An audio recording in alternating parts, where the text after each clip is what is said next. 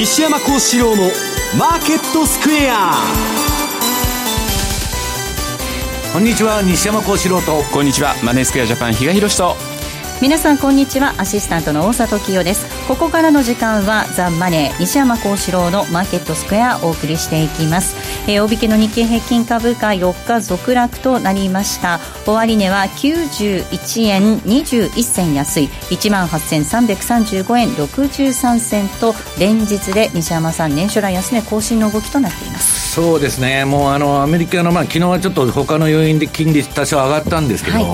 まあ長期金利上がらずにで短期金利の上げ幅のが大きいと。これはまあ通常株にとってですねえー、非常にまずい形なんですね、はい、イールドカーブが寝てくると、はい、でそのアメリカの10年国債と2年国債の差を見ると長短スプレッドっていうんですけども、うん。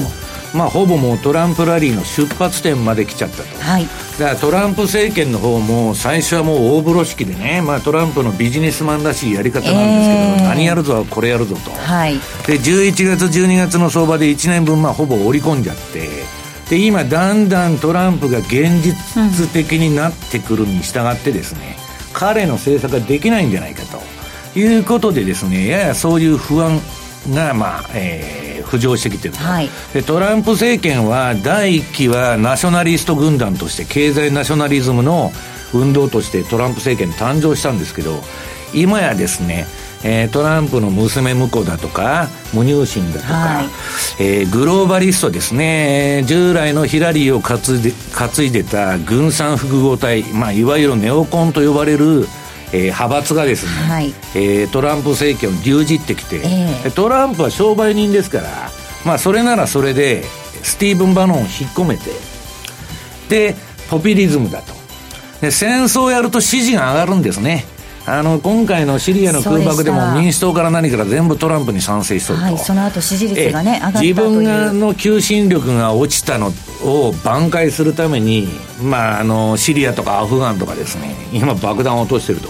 そうするとマーケットテーマが地政学になっちゃって、うん、地政学っていうのはその戦争が始まったり結果が出るまで終わりがありませんのでもやもやとした相場になっているということなんですね、はいえー、そして為替です。ドル円この時間108円9495といったところです。今週108円台に突入でした。比嘉さん。そうですね、まあ、かなりあの200日移動平均線近辺までですね、まあ、円高が進んだと、うん、単純移動平均はそこの攻防なんですよね、うん、で指数平滑はもう割り込んじゃってるんですね、うん、まあ、でもまあ西山さん曰くその200日移動平均線ってそんなに意味なさないから抜けるときは早いよね、みたいなこともですね、まあ、あの今週話をしてたんですが、まあ、そもそも今週って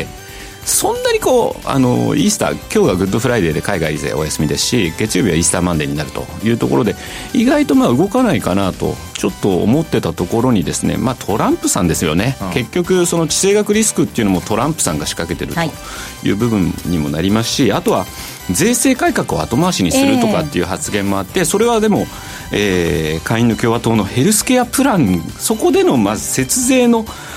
額がどのくらいになるかそれが出てこないうちはねみたいな感じでいつの間にかまたそれを他人任せにしているというようなところもあってですね、まあ、そういった意味で本当にトランプさんに1週間振り回されてるなという印象ですよね、うん、優先順位がねどんどんどんどん後ずれしていきますね、うん、後ずれですね。はい。まあなんかオバマ化してきたなという感じをみんなが言ったんですね。はい、えー、そのあたりについてもこの後じっくりとお話を聞いていきたいと思います、えー、そして番組ではリスナーの皆さんからのコメント質問もお待ちしています投資についての質問など随時受け付けています。ホームページのコメント欄からお願いします。ザ・マネーはリスナーの皆さんの投資を応援していきます。それではこの後午後4時までお付き合いください。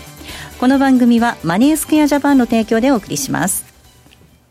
CD 金井さやかの90日で仕上げる TOEIC テストステップバイステップコーチング好評発売中。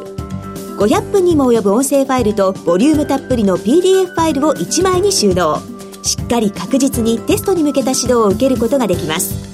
お値段は税込5400円。送料が別途かかります。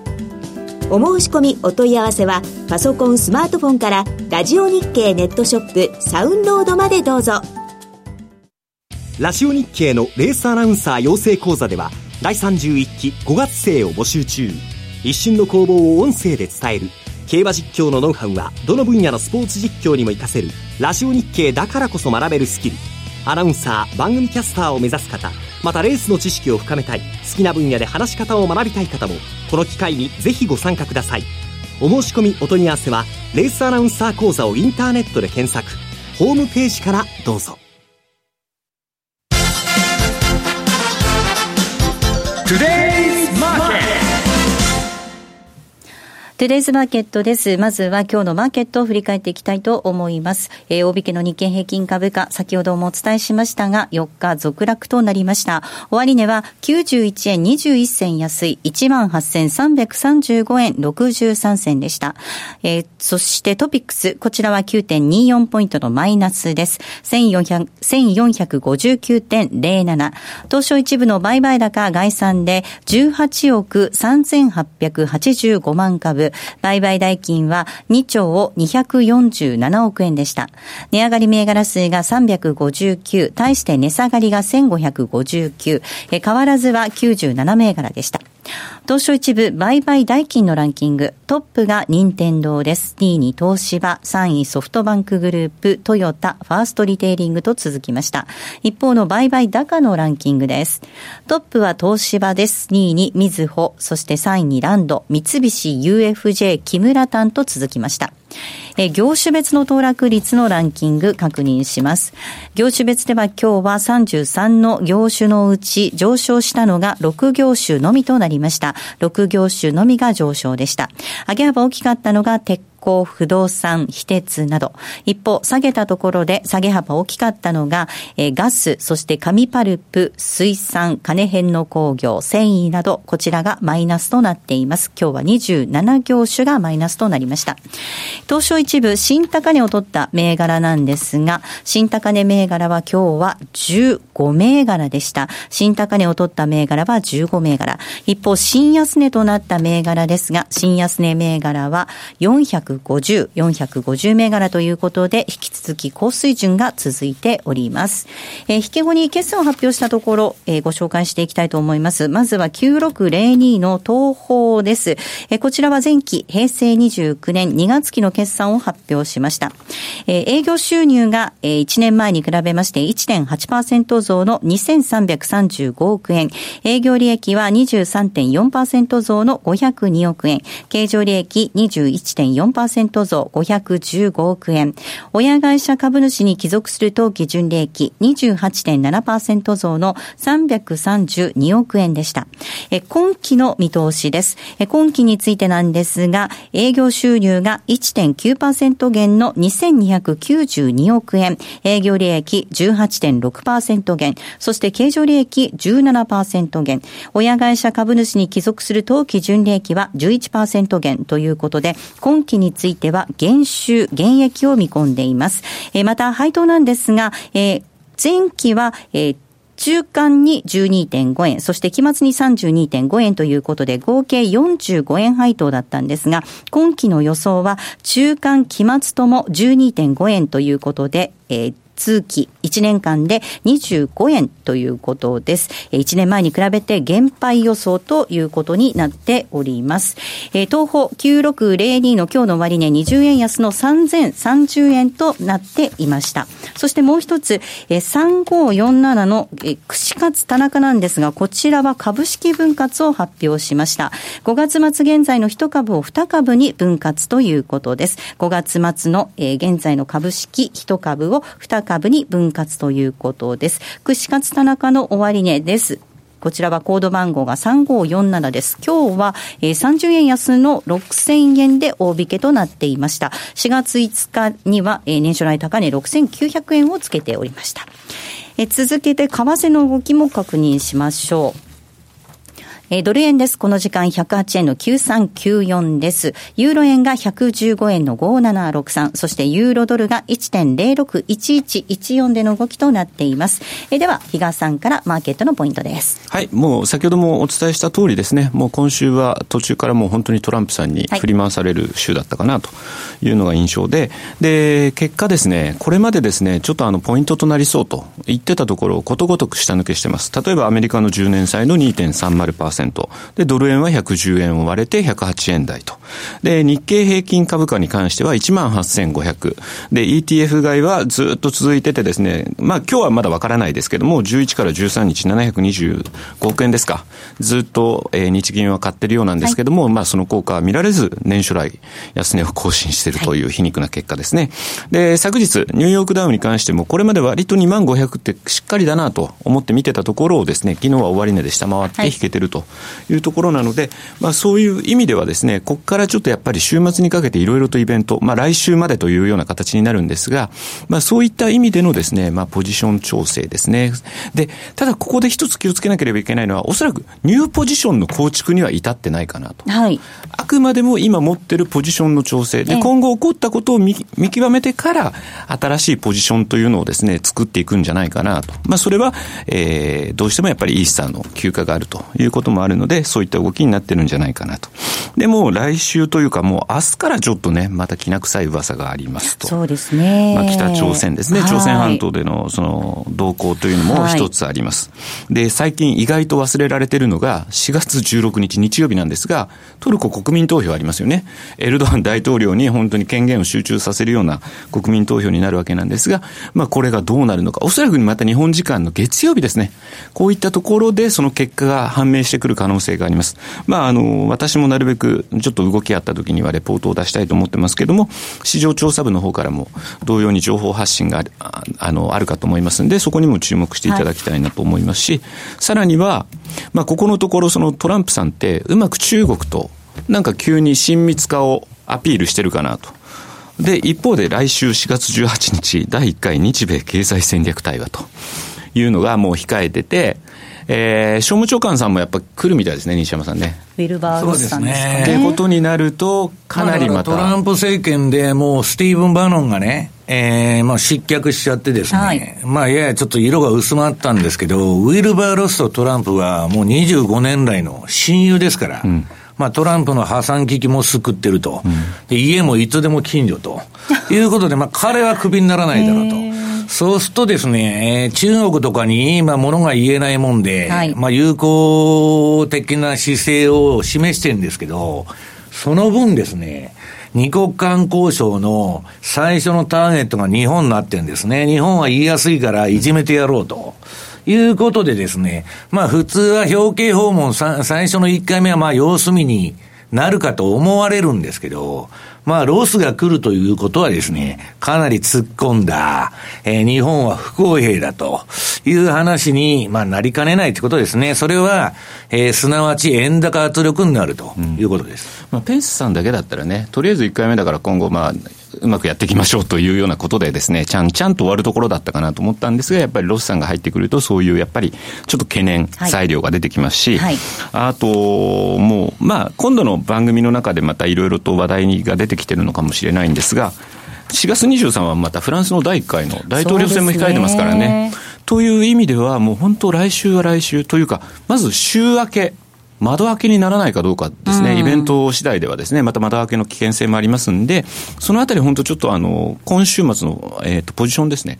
あの、かなり、あの、しっかりとですね、あの、整理しておく、少し軽くしておくというようなことも必要になる。リスクマネジメントっていうのがですね、ちょっと重要になってくるかなというふうに思いますし、週明けの相場もですね、場合によってはちょっと荒れ模様というような感じになってくるかなというふうに思いますね。はいえー、では西山さんにお話を伺っていきたいと思います、はい、まあ、今、比嘉さんの、えー、ところでも、えー、言及がありましたさまざ、まなその節目と言われるようなものを割り込んできています。はい、ドル円は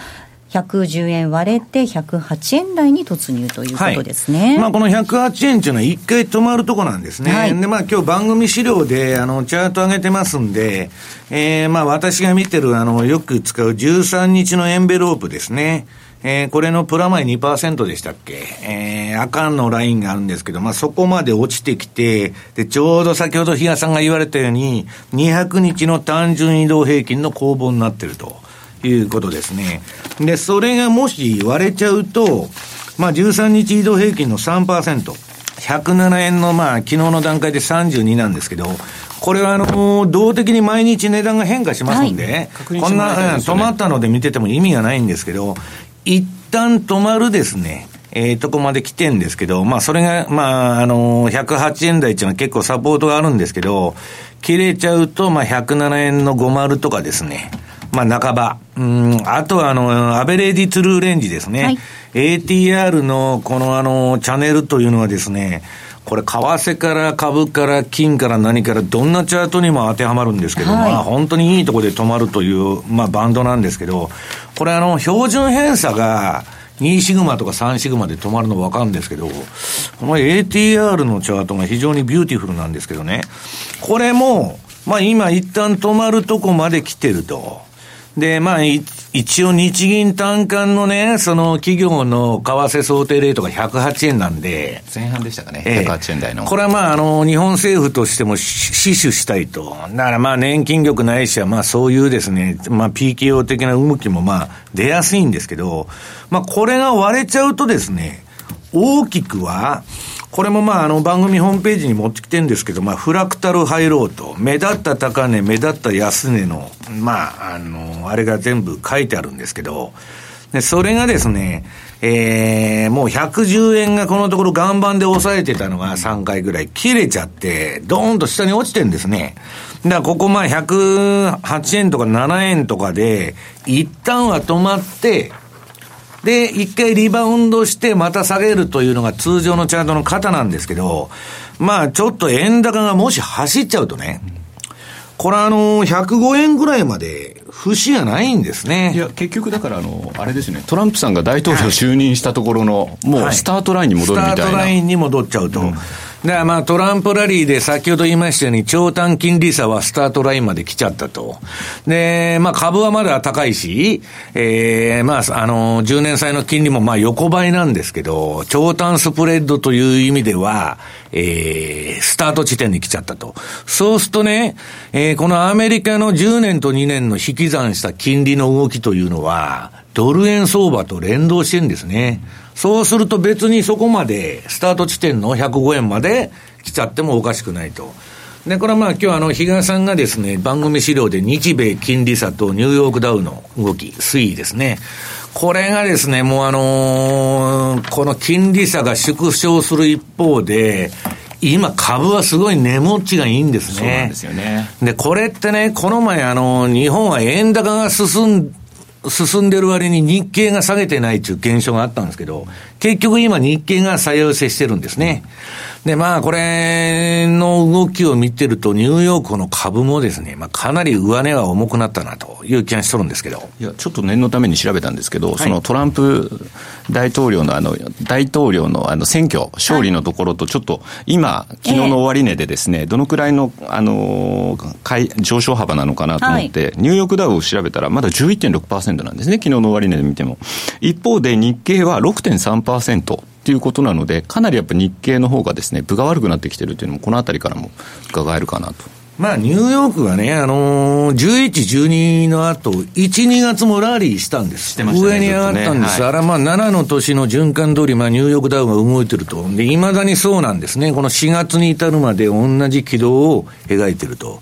いうことでですね、まあ、若干日米の温度差が、ね、みんな日本の方が割安なのになんで変われないんだと。いうのはですね、一番大きな要因は円高です。はい。はい。はい。ということで、引き続きその円が強いという状況続いていますので、これ、黒線も今週ね、結構ね、辛かったですよね。うん、黒線の方がむしろ先に下がってて、もう綺麗な売りトレンドになってて、ドル円の冷やしが一番どうしようもないと。ただ、冷やしはトレンドがね、出てるにもかかわらず、えー、ボリンジャーバンドのね、1シグマの中に入ったり、うだうだうだうだしとるんですけど、まあ4時間以下の、えー、4時間、1時間、はい、30分、15分、5分と、うん、そういう足を見てると、まあ、綺麗なトレンド相場が何回もですね、えー、出現してですね、まあ、今のところ資金効率が非常にいいと。いう、まあ、だから、まあ、11、12の相場に、まあ、トレンドフォロワーとして乗るのは当然なんですけど、この1月から4月は冷やしだけでやってると、本当やることがなかったということなんですけど、まあ、あの、先方を切り替えてですね、もう4時間以下の足で順張りしてるとですね、まあ、非常にいい相場だったという感じなんですね。これ、西山さん、今後、はい、その、まあ、トランプさん、かなり中国にすり寄ってきていて、で、その日米経済対話もある中で、うん、日本がその標的になりやすいっていうお話も先ほどありましたけれども、はい、言いやすいですからね。さらにこう、円高圧力、円が強いっていう状況にこの後しばらくなっていきそうなんですか、ね、あの、為替の歴史はですね、皆さん、あの、政治の歴史なんですよ。だから、あの、日米金利差とね、連動するとか、そんなもんは、2000年以降の一時的な動きであって、1971年の変動相場制以来の動き見てると、むしろ金利差に連動してた時の方が少ないんです。で、今トランプっていうのは政治色を打ち出してきてるわけですから、はい、まあアメリカのドル高は不公平だと。いうことを言ってるわけで、まあ、通常は円安に金利差から言ったらならなかおかしいんだけど、なりにくいということなんですね。ただ、ちょっとトランプはね、えっと、まあ、先ほど言いましたように、もう第2期トランプ政権になっちゃってると。経済ナショナリズムがやや引っ込んで、トランプはですね、えっと、今のままスティーブン・バノンの言うこと聞いて、移民の入国禁止とかね、まあ、とんでもない過激な政策ばっかりやってると、まあ、支持率もあの通り低いですから、やばいと。ね、まあ、共和党からも弾劾されかねないと。あるいは、まあ、トランプが大統領辞めるときっていうのは、まあ、弾劾ないしはね、暗殺だって言われてるわけですよ。で、この二つを回避しつつ、トランプがやりたいとなったら、ある程度ヒラリーを担い取ったようなですね、まあ、ネオコンの連中にいい顔する、えー、あるいは共和党の議会にいい顔する。で、民主党にもいい顔するというのが得策だと思ったと思うんですね。あの人の本質っていうのは、ポピュリズムなんです。だから本当にネオコンに寝返っとるかどうかわからんのですよ。本心は違うと思いますんで。ただ自分のビジネスマンですから、アホじゃないですから、大統領の任期を延命するにはですね、こっちのは得策だと。いうことで動いてるんですね。で、それでもう中国に対する当たりも柔らかくなってるし、イエレンを敬愛しているとかね、何言ってんだこの人と、この前まで首、ドル高は自分の信任の。いや、だから、いや、イエレンをね、敬愛しておりね、次の FRB 長は、まあ、FRB 議長はまだ決めてませんよとか、まあ、散々おべっか使っとるんで、低金利は好ましいと。そうですね、言ってましたね。今まで言ってることと全然違うことを言っとるってことは、バブルを温存しながら、えー、自分が中間選挙まで勝ちたいという意図がみあの見て取れる。ただ、比嘉さん言ったように、性格というのは変わるもんじゃないですから、ドル高は俺への信任が高いからだと、い、うことでですね、もう何が何かわからないと。まあ気分次第で喋ってんなというですね、だから私はトランプ相場っていうのはね、本当に短い時間軸でやるのがいいと。彼が何か言って円高になる、円安になると。そういうとこにちょこっと乗ってトレンドを取ると。ただけど、冷やしベースで、あのー、やってるとですね、なんだかやってる政策がドル高なのかドル安なのかわからなくなってきてですね。まあ今のところそれで市場参加者が減ってずっとあの取り組みが減ってるんですけど、まあ非常にわかりにくいということなんですね。うん、ただ私がまあ、あのー、ドル円に関して言うのはね、今週あの、ラリー・ウィリアムズが、まああの、月曜日にラリー TV っていう番組やってて、まあ、ここは円を買いたいと。はい。いや、その、その前円安になってたんですよ。はいで、これ、まあ、ややトリッキーな変な動きしてんだけど、トレンドとしては円高なんだと。えーえーはい、まあ、結構言い切ってましてですね。で、ここは円を買いたいと。したらまあ、それまあ、あの、先週末に出してたんですけど、まあ、ドンピシャで、今週円高に来たと。で、まあ、じゃあ、あの、当たり屋のラリーについて、じゃあ、ラリーはどう見てんのかと。これはまあ、あの、有料レポートなんでね、そんなに詳しいことは申し上げられないんですけど、あの、季節要因っていうのが、非常にあの、まあ、株でいう10月末買いの翌年4月末売りみたいなのあって、で、このところね、春先って円高になりやすいんですよ。うんなんか知らないけど。で、まあ、シーズナルでいくとね、今4月の今日14、4ですけど、はい、まあ、あんまり詳しいことは言えないんですけど、5月の頭くらいまではですね、うん、シーズナルの循環が円高を示唆しとるんですね。うんならまあ、それこそですね、まあ順張り局面は順張りして、まあ逆張りする人は戻り売りとか、そっちの方がいいんじゃないかと。ただ、一旦ね、このエンベローブから見ても何しても、えー、止まるとこは止まるとこなんです。で、まあ逆張りということで言いますと、まあ番組資料で今日たまたま持ってきました、前からやってる転換点売買ですね。はいこれにあの、トモディマークの、その、TD ケンシャルっていうのを組み合わせてですね。はい。久しぶりに聞きました。うん。あの、1時間足で、結構見てるんですけど、まあ、この9の、あの、字が出ると、はい。相場が反転しやすいと。で、今もう円高トレンドなんで反転もクソもないんですけど、それでも一回止まるんですよ。はい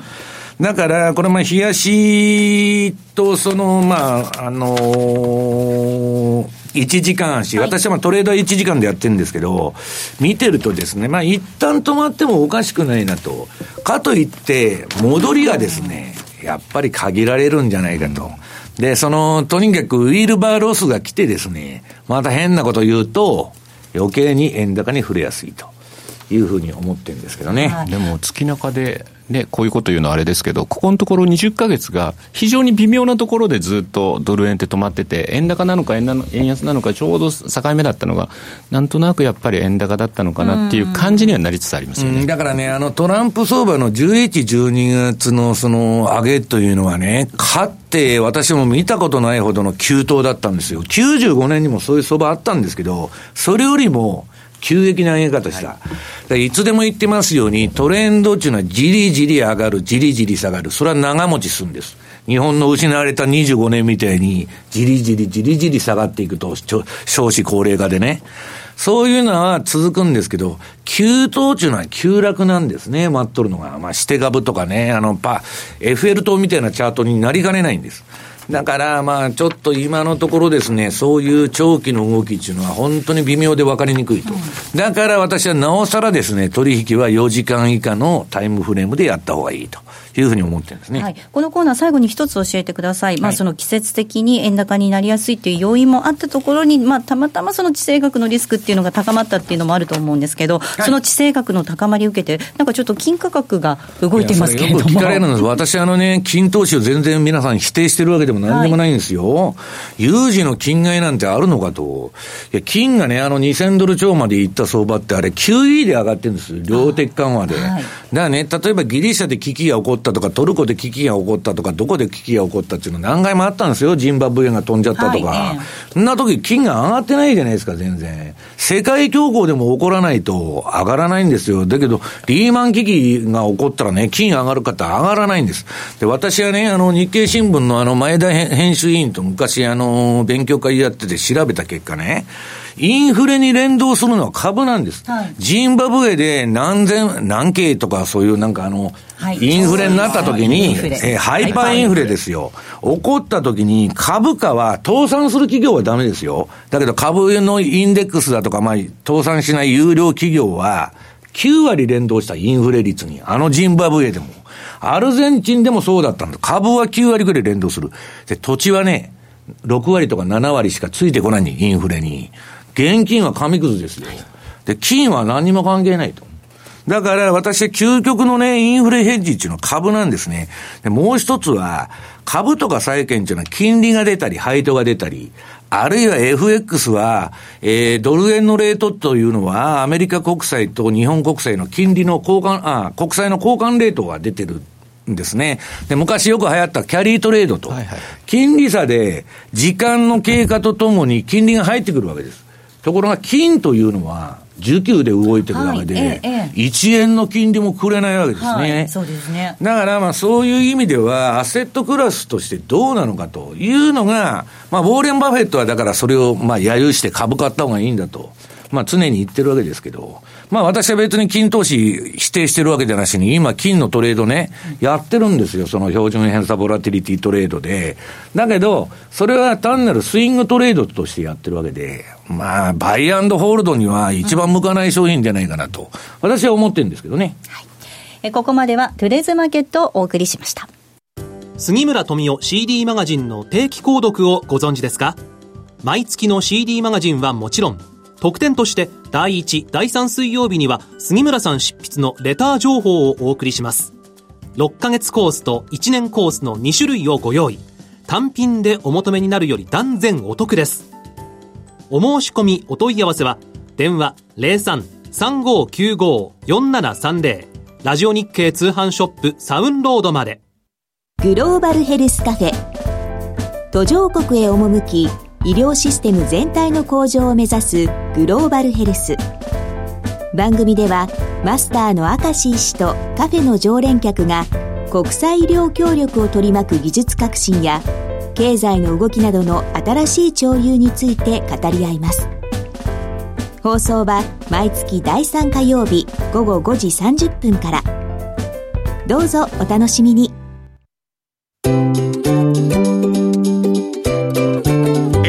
トラリピーボックス。トラップリピートトラップリピート。僕の名前はトラリピトラップリピートトラップリピート。それを略してトラリピ M2J トラリピボックスのコーナーです。この時間はリスナーの皆さんからいただいた質問を紹介しながら進めていきたいと思います。え今週もたくさん質問ありがとうございました。まずはこんな質問をご紹介します。北朝鮮絡みでリスクオフ相場になっています。日本に北朝鮮の爆弾が落ちることを考えれば、通常日本以外の国に資産を移して円安になると思うんですが、実際は円が上がっています。これなぜ円高になるのでしょうかということです。はい、これはですね、あのー、私もよく聞かれるんですけど、これ、小学生に説明しても納得しないだろうなと。大体ですね、あの、北朝鮮からミサイルが飛んでくる云々はさておいて、はい、あの日本にですね、壊滅的な被害をもたらした東日本大震災。うんうん、あの時も円高でした。円高ですよ。普通ありえないでしょう。だから、あれだけの災害が起こってね、円高になるんだと。いうことなんですよ、結論は。過去の動きで、なんかことが起こると全部円高になってると。で、それはもっと言えば、1971年以来の変動相場制以来のですね、円高の歴史。で、私はね、その今日本のね、そのこの日本の状況を見てて、何がね、その逃避通貨に円がなるのかと、不思議なんですよ。だけど、なんか危機が起こると、スイスフランと円は買われるというのが、これ未だに変わってないんですね。いい加減変わったらどうだと思うんですけど、これはですね、やっぱマーケットの修修正というか習慣なんですね、今までの、えー。それがいつまで経っても抜けないと。で、それがまた報われてるんです。円買った方が。東日本大震災で円売った人はですね、普通売りたいじゃないですか。反対に持ってかれちゃって、うんだから怖くて、えー、円売れないということなんですね。うん、ただ、バイアスです、だから。市場にはそういうね、いや、私がいつでも言ってるじゃないですか。あの、雇用統計がね、マイナス3万人であれ、20万人であれ、1億4500万人も雇用者数がいてね、誤差の範囲内じゃないですかと。なんかそんなすごいことが起きてるんですか。いや、それで円高になったり円安になったりしてるわけでしょそれ普通に考えたら、頭大丈夫かと いうことを市場参加者が全員やってんですよ、いまだに、はいええ。私はね、失業率が上がったとか下がったって相場やってるのはまだわかるんですよ。非農業部門の雇用者数がですね、30万人であれ、マイナス20万人であれ、1億4500万人の分母と比較して何が違うんですかと。それもそうなんです。だからマーケットっていうのは、間違ったことを平気でやることなんはい、とこなんです。ところが、それはね、理論に対しておかしいから、マーケットが間違ってると。いう姿勢でいくと、自分がやられるわけです。言ってもしょうがないですね、はい、それは、ね、マーケットは常に正しいんです。うん、だから、私はそんなもんの分析するよりもね、はい、価格そのものの分析、うん、相場についていけばいいんだと。いうことですね。それでトレンドが出ちゃったらやる、ついていくしかないということなんです。はい。続いての質問、続けて2ついきたいと思います。トランプ流のためらわない外交交渉だと、中国が相手でもディールを駆使して二者択一だと飲ませてやらせます。えそうしたディールをされたら弱腰で世界でも有名な日本は太刀打ちできんわ。通貨安誘導政策ももう認められないのではないでしょうか。そうなると、もう流れはドル安、円高ですかね、西山さんということで、そのドル円なんですが、もう一つ質問いきます。110円を割れてトランプ相場の50%押しの108円85にも到達しています。トランプ相場の起点105円前半も視野に入ってきました。下値の目処について教えてくださいということです。はい。えー、っと、えー、この、まあ、日本が弱腰と、はい、まあ、日本人って弱腰かどうかわからないんですけど、太平洋戦争に負けてからは弱腰になったんですね。それまでは別に弱腰じゃなかったで、日本という国はですね、あの、空気で変わるというか、極端から極端に触れますんで、まあ今弱腰でも、えー、まあ、侍スピリットでですね、いつ強腰になるかわからないんですけど、これもね、さっきのドル円の動きと一緒で、対米従属をやっとった方が、ベルリンの壁崩壊までは、軍事もただ乗り、何もただ乗り、で、に、に、はい、日独のね、共産化を防ぐためにアメリカが山ほど物買ってくれたわけです、日本とドイツから。当時世界はね、社会主義国の方が多かったわけですから。で、そので、ベルリンの壁が崩れて、それがもう終わっちゃってるんですけど、未だに、えー、対米従属が、まあ、はい、えー、得だというのが抜けきれないんですね。よっぽど痛い目に遭うまでは。だから、アメリカの言うことを聞いとった方が楽なんだと。まあ、サラリーマンと一緒ですよ。上司の言うことをね、間違ったこと平気で言われてんだけど、聞いてる方が楽じゃないですか。あんな、反論意見言ってね、日がお前けしからんと。明日から九州に転勤だと。ね、沖縄に転勤だと。いうことになるわけです。今私の話ですか、ええ、だから、要するに人の話を聞いてですね、自分の意見を言わないのは楽なんです。だからそうなってるというだけの話なんですね。ところが、はい、トランプみたいにね、そのまあ、強腰でね、うん、まあ、来られるとですね、まあ、どういうふうに、えー、対処するのかというのは、今、官僚が一生懸命考えてると思いますよ、それは。はい、えー、なるべく穏便にお願いしますと。はい。いうことになるわけですね、ね。今のところどう付き合っていくかというのを考えていると思いますが、となると、やっぱりちょっとこう円高圧力強まっているという状況の中で、下値の目処っていうことなんですが、どれぐらい考えてますか？いや、私はね、だから上値目処とか下値目処とか、ここまでいきますとか、ターゲットを決めると、例えばね、この前18円の大相場が出てるわけですよ、はい、そのトランプラリーで。5円上がったから降りようということで、はいだから私はね、ドル円が200円だっても500円だってもトレンドが出たら買うんだと、うん、30円でも売りトレンドが出てたら売るんだと。値頃感関係ないんです。ただ、この質問から言うと、ドル円っていうのは5円刻みで動きますんで、えー、110円割れたら、今のところ潜在的に105円までの下げリスクは持ってると。ただ、通常の周期的な循環からいけば、この107、8円っていうのは一回止まってリバウンドするところだということなんですね。はいさあ、そしてここからは、えー、セミナーのお知らせということなんですが、えー、東さん、4月に名古屋でセミナーがあるようですね。はい、もうあの間もなくなんですが、22日にですね、はい、えー、まあ、全国セミナープロジェクトの一環としましてですね、えー、株価指数 CFD の運用力向上講座を行うことになっております。はい4月22日土曜日です。名古屋での CFD のセミナー開催ということになっております。えお申し込みは M2J のホームページの方から、はい、はい、ぜひお願いいたします。詳細ぜひそちらをご覧になっていただければと思います。ここまでは M2J トラリピボックスをお送りしました。西山幸四郎のマーケットスクエアリスナーにおなじみの FX 会社マネースクエアジャパン。独自の発注管理機能トラリピと充実のサポート体制で多くの FX 投資家から選ばれています。今回そのトラリピがさらに始めやすくなる新しいサービスが始まりました。その名もトラリピフルサポートプログラム。例えば200万円をトラリピで運用した場合のプランを考えてほしいといったご要望から、とにかくトラリピのことを何でも聞きたいといったご要望まで、マネースクエアジャパンの経験豊富なコンサルタントがお答えします。これまでトラリピに興味はあったけれど、まだ始められていない方の第一歩を、トラリピ専門のコンサルティングプログラムで応援します。トラリピフルサポートプログラム、ぜひご利用ください。詳しくはトラリピサポートで検索。マネースクエアジャパンの取扱商品は投資元本以上の損失が生じる恐れがあります。契約締結前交付書面をよくご理解された上でお取引ください。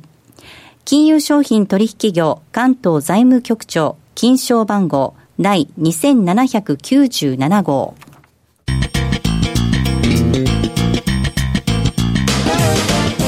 西山幸四郎のマーケットスクエア。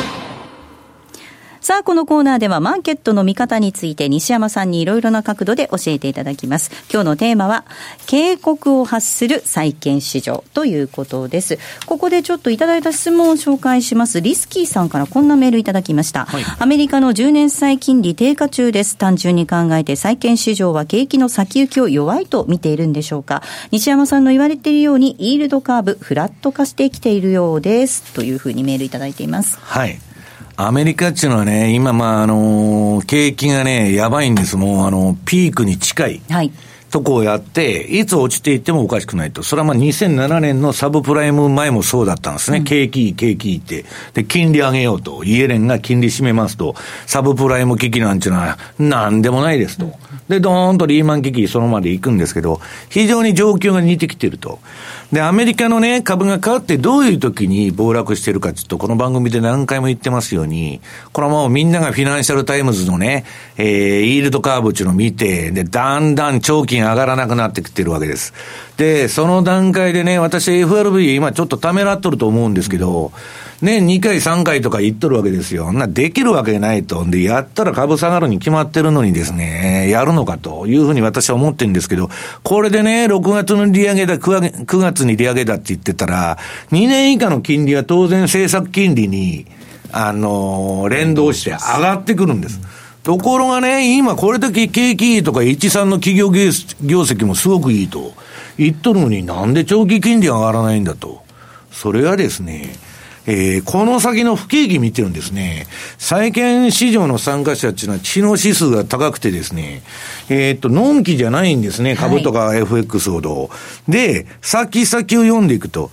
そうするとね、今トランプ政権発足後、最初は勢いよくね、あのトランプの大風呂式スタイルで、あれやるぞ、これやるぞと。わーっと金利がまあラリーしたわけですね、金利上昇で。で今や長期金利が上がらないと、長短スプレッドも縮小してると。それは、もう私がさっき言いましたように、トランプは第2期トランプ政権になってて、はい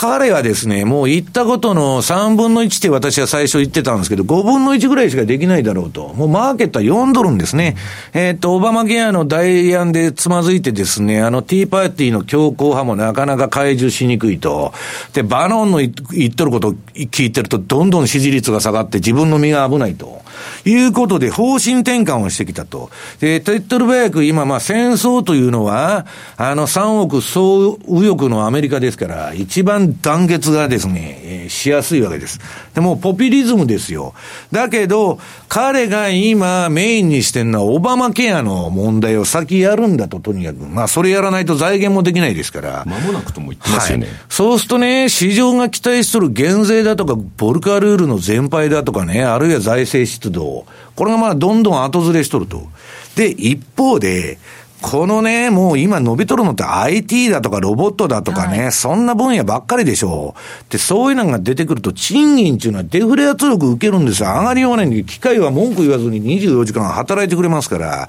でね、結果としてアメリカで今起こってるのは貧富の可能さの拡大なんです。だからトランプが大統領になってるんですけど。で、今ね、この前大札さんに私の質問の意図と違うんだと。で、学生ローンはね、多分ね、大阪さんゼロヘッジの記事を読んだと思うんですけど、今、サブプライムのね、はい、学生ローンの破綻だとか、うん、あるいはサブプライム自動車ローンの破綻っていうのが、めちゃくちゃ出てる。はい、これね、皆さん2007年のサブプライム住宅ローンの破綻と一緒ですよ。はい、で、ローンは全部、その証券化されてですね、債券化されて、転売されて、誰が持ってるのかわからないという状態になってるわけです。で、それが破綻が増えてるとですね、今、要するに、まあ、先ほども言いましたけど、2007年とですね、非常に似た雰囲気、もう同じ7の年なんですけど、で、8の年にドカーンと来とるんですけど、まあ、いう形なんですね。で、私は、えー、この2007年のね、そのイールドカーブがフラット化して、えー、株が大暴落したと。で、あの株に強気なね、ラリー・ウィリアムズが今年はね、そういう事態が起こり得るんだと。そうなったら、まあ、あの、レポート会員全員にメールを出すと言っとるんですけど、そういうね、彼が言ってた状況が、徐々に整ってきてる。はい、で、まあ、イールドカーブのフラット化っていうのはまだまあ、右肩上がりでね、スティープ化はしてるんですけど、うん、もう10年と2年の長短スプレッド見たら、フラット化というよりも、もう右肩下がりじゃないですか。これはね、えー、っと、これから企業業績が、まあ発表して1、3の業績がいいんで、アメリカの株も売れないとか言ってんですけど、株の上値はね、私は重いと思うんですよね。で、それでも、相場が上にもう一発走るとしたら、トランプが、まあなんかの奇策というかですね、はいまあ今市場の期待が剥落してますから、それを挽回するような策を出した場合は、まあもう一発夏までに行ってもおかしくないかなと。いうふうに両、両方睨みで見てるんですけどね。うん。伊賀さん、この金利が上がらないっていうのは、じわじわ、ああのイールドカーブのフラット化っていうのは、じわじわこれ、経済に効いてきそうですね、もちろんですね、でなおかつ先ほどあの、10年債、あの西山さんがですね、債券ディーラーは結構賢いみたいな発言してましたけど、はい、ただ、ポジションのあの動かし方ですよね、見てたら、あれだけ売りにかけてたのが一気に減ってたっていうのも事実なんで、やっぱりいち早く動いてたっていうのは事実債券ディーラーは別に賢いんじゃなくて、最近ね、アメリカのヘッジファンドでも債券中心にやっとるところで、ボコボコ倒産してるんです。だから、それはね、金利がの動きが、まあ、明らかにおかしいというか、えー、金利が上がらないと。で、上げる方にかけたのがぶん投げて今上がらなくなってるんですよ。だから債券ファンドも苦境でね、まあ頭がいいのか、あの、損してるわけですから、よくわからないんですけど、まあ昨日ディレクターと喋ってて、株債券為替とあって、何の市場が一番まともに見てるかと、今の世の中を。それは債券だろうということなんですね。うん、だから私は債券市場に株もですね、為替も連動してくるというふうに思ってるんですけど。はい。ここまではマーケットスクエアをお送りしました。山本薫です。大橋弘子です。矢川由紀です。マーケットトレンドは私たち3人がお送りします。日々変わりゆく投資情報を毎日コンパクトに15分でお伝えします。マーケットトレンドは月曜から金曜夜6時トコムスクエアから公開生放送。ラジオ日経ポッドキャスト。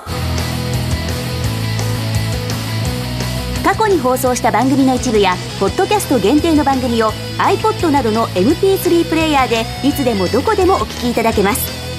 詳しくはラジオ日経ホームページの右上にあるポッドキャストのアイコンからアクセス。浜田節子です。鎌田新一です。投資という冒険をもっと素敵にするためにマーケットのプロを招いてお送りする「ゴーゴージャングルマーケット」は毎週金曜午後4時から。お聞き逃しなく。